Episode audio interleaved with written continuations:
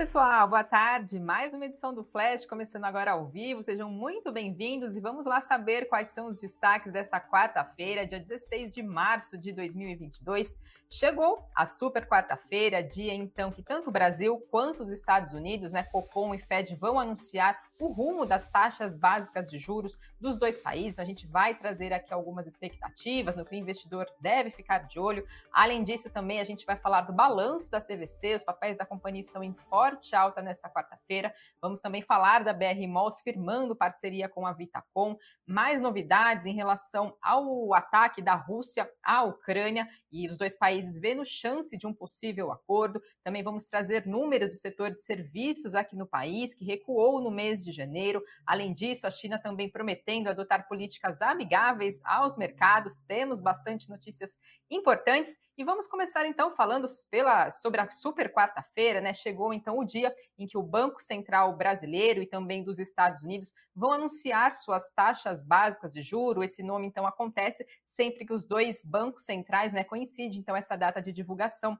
das taxas básicas de juros. Nos Estados Unidos, a divulgação está prevista para sair às três da tarde e no Brasil a partir das seis e meia da tarde. Falando um pouco aqui do cenário brasileiro, nas estimativas majoritárias das instituições financeiras aqui do país, a expectativa é que o Copom deve tirar o pé do acelerador, então, sobre as altas da taxa básica de juros, mas de forma majoritária o mercado espera que a nossa taxa básica seja elevada em um ponto percentual. Tem também alguns economistas, mas já poucos, sinalizando de uma possível alta já de 1,5 ponto percentual. Lembrando que atualmente a nossa taxa básica de juros está em 10,75% ao ano.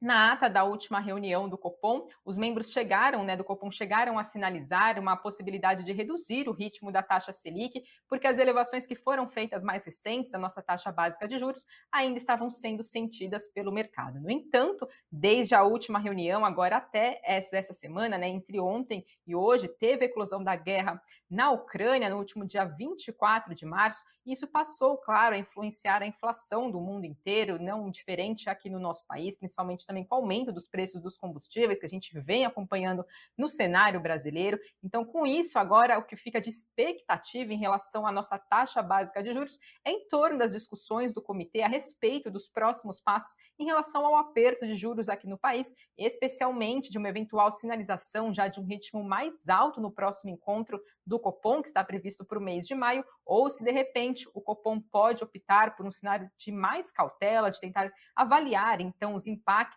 da guerra na Ucrânia, na inflação aqui no nosso país, para então tomar os novos rumos né, e suas decisões, então, em relação à nossa taxa básica de juros. A inflação aqui, claro, não segue dando trégua para o brasileiro. No mês de fevereiro, dado mais atualizado que a gente tem, a inflação avançou 1,01%, foi a maior taxa por mês desde o ano de 2015.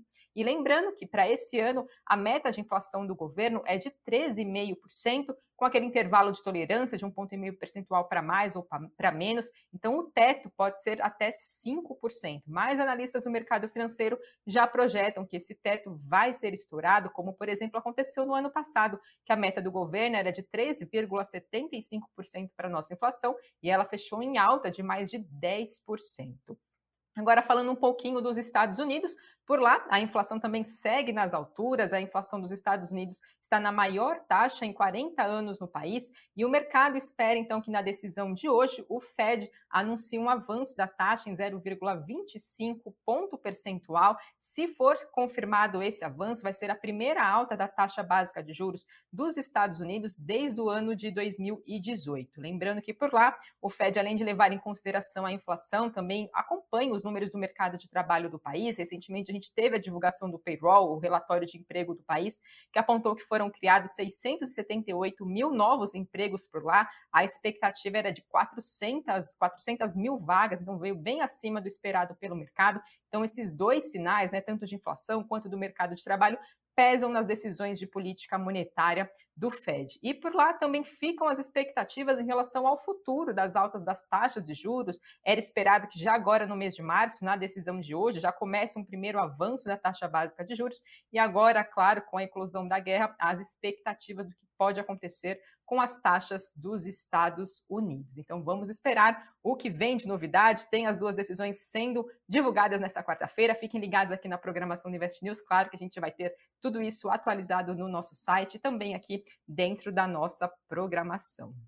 E agora vou passar para falar dos destaques do nosso cenário corporativo desta quarta-feira. Mais uma empresa divulgou o seu balanço do quarto trimestre de 2021 e dessa vez foi a CVC, que quase dobrou as vendas no quarto trimestre, uma vez que a flexibilização das medidas de isolamento social que foram tomadas durante a pandemia ampliaram as buscas por viagem, mas isso não acabou livrando a empresa de fechar esse período no vermelho. A companhia anunciou que teve um prejuízo líquido de mais de 145 milhões de reais no quarto trimestre.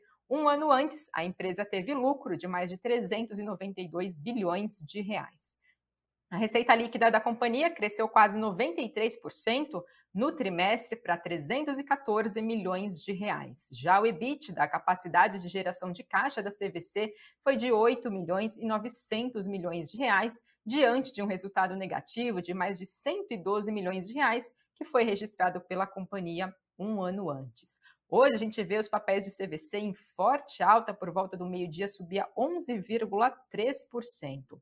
A Necton apontou que, assim que os, como os últimos trimestres anteriores, os números operacionais da CVC apresentaram uma grande melhora, embora ainda impactados por restrições de viagem e também pelo cenário macroeconômico brasileiro. Mas que, apesar disso, houve sinais encorajadores, segundo a Necton, de recuperação e também de uma tendência de melhora na rentabilidade da empresa depois de ela atingir o fundo do poço em relação ao ano, né, de, o ano passado. E além disso, também a Necton apontou que a CVC deve ser uma das principais beneficiadas no processo de reabertura econômica com mais força, além também de alavancar os relacionamentos da companhia de longo prazo com a fragmentada indústria hoteleira e também as companhias aéreas no segmento B2B. Mas que, no entanto, ainda tem grandes desafios à frente pela CVC, já que o mercado de turismo, na avaliação da Necton, só vai se recuperar gradualmente nos próximos trimestres, gerando ainda volatilidade para os papéis de CVC no curto prazo. Quem também está entre os destaques do nosso cenário corporativo desta quarta-feira é a Petrobras, que afirmou que recebeu uma proposta vinculante da EIG Global Energy referente a uma venda da totalidade da sua participação de 51% na transportadora brasileira Gasoduto Bolívia Brasil e de 25% na transportadora sul-brasileira de gás. De acordo com a Petrobras, a EIG apresentou uma proposta vinculante que ainda vai ser avaliada e apreciada pela diretoria da estatal e, caso essa proposta seja aprovada, vai então iniciar os processos de negociações. No entanto, a companhia não confirmou os valores e esclareceu que essa transação ainda vai depender também de aprovações corporativas que são necessárias para esse processo. Mas, segundo a agência de notícias Reuters, a IG deve pagar para a Petrobras entre 500, 500 milhões de dólares e 1 bilhão de dólares pela participação da Petrobras, segundo fontes então que foram consultadas pela agência de notícias Reuters. Temos novidades também, pessoal, em relação à BR Malls. A operadora de shoppings anunciou um acordo com a incorporadora Vitacom para fazer o desenvolvimento de prédios residenciais e também de centro médico. A BR Malls e os coproprietários desses ativos vão ficar, então, com os espaços em troca de parte é, de áreas que são construídas pela Vitacom num sistema de permuta. A receita estimada para essa permuta é de aproximadamente 325 milhões de reais, com um valor mínimo garantido, e os espaços a serem desenvolvidos totalizam, segundo então a BR Malls, aproximadamente 210 mil metros quadrados de área. Além disso, BR Malls também diz que essa parceria envolve 20 torres em sete shoppings de portfólios da BR Malls, que vão criar valor para a empresa por meio da geração de novas receitas, além também de aumentar e qualificar o fluxo de pessoas nesses espaços. Os empreendimentos devem ser lançados no ano de 2023 e a primeira entrega está planejada para o ano de 2026. Falando agora um pouquinho de Embraer, também temos notícias da IVE, que é uma empresa da Embraer, que informou que formou um consórcio de organização de líderes em mobilidade urbana e também facilitadores de tecnologia para desenvolver um chamado conceito de operações entre o Aeroporto Internacional de Miami e o Centro de Convenções de Miami Beach. Esse conceito deverá ser o primeiro, dentre outros documentos, para iniciar a operação em mobilidade aérea urbana em Miami. Esse consórcio agora, então, segundo a companhia, está buscando a contribuição também da comunidade para as primeiras fases de desenvolvimento e também realização de sessões para ouvir e entender como o público de interesse nesse segmento e também potenciais operadores podem avaliar os procedimentos que são importantes e as estruturas necessárias que possam ser desenvolvidas nos próximos meses para facilitar a aplicação e a ampliação dessas operações na região. Esse período de audiência para ouvir essa comunidade, segundo a Embraer, vai acontecer agora até o dia 30 de junho de 2022. E depois da conclusão desse processo, a equipe vai incorporar essas opiniões e apresentar os resultados para as partes que estão interessadas já realizar esse processo a partir do terceiro trimestre, ainda agora do ano de 2022. Trazendo atualizações agora, pessoal, em relação à guerra entre Rússia e Ucrânia, os dois países chegaram a enfatizar ontem novas possibilidades de acordo à medida que as negociações de paz devem ser retomadas após três semanas, então já se completaram três semanas desde que a Rússia iniciou a invasão à Ucrânia. O presidente ucraniano diz que as negociações estão se tornando mais realistas, enquanto o ministro das Relações Exteriores da Rússia chegou a declarar que há alguma esperança no compromisso. A Rússia diz que os lados ainda estão discutindo um status para a Ucrânia semelhante ao da Áustria e também da Suécia, que são membros da União Europeia que estão fora da OTAN. As autoridades ucranianas chegaram a expressar um sentimento de esperança nessa semana de que a guerra possa terminar mais cedo do que esperado e que a Rússia estaria mais aberta para conversas em meio a uma falta de novas tropas tropas para continuar esse avanço então da Rússia dentro da Ucrânia. As negociações estavam previstas para serem retomadas entre os dois países nesta quarta-feira e seria então o um terceiro dia consecutivo de tentativas de negociação desde então da primeiro processo de negociação. A gente viu os dias sendo interrompidos, dessa vez então é um terceiro dia consecutivo de negociações entre os dois países. Ontem, o presidente da Ucrânia chegou a sugerir uma possível rota de acordo, sinalizando então que a Ucrânia estaria disposta a aceitar garantias de segurança internacional que ficaram aquém das das expectativas, então, de admissão, então, de entrada na OTAN. O presidente da Ucrânia disse hoje que as negociações de paz com a Rússia devem conduzir por meio de um acordo justo, deve ser feito por meio de um acordo justo, para que a Ucrânia consiga incluir garantias de segurança que são confiáveis e que também tragam proteção em relação a possíveis ameaças futuras. Isso, então, são as principais novidades que a gente tem entre os dois países. E agora passo para falar um pouquinho aqui do nosso cenário brasileiro. Hoje foi divulgado o dado sobre o setor de serviços aqui no país. O volume de serviços prestados no Brasil recuou 0,1% no mês de janeiro, na comparação com o mês de dezembro do ano passado, segundo dados que foram divulgados hoje pelo IBGE. Esse foi o pior resultado mensal para o setor de serviços desde outubro do ano passado. Se fizer uma comparação do mês de janeiro desse ano com janeiro do ano passado, o setor, pelo contrário, teve uma alta de 9,5%.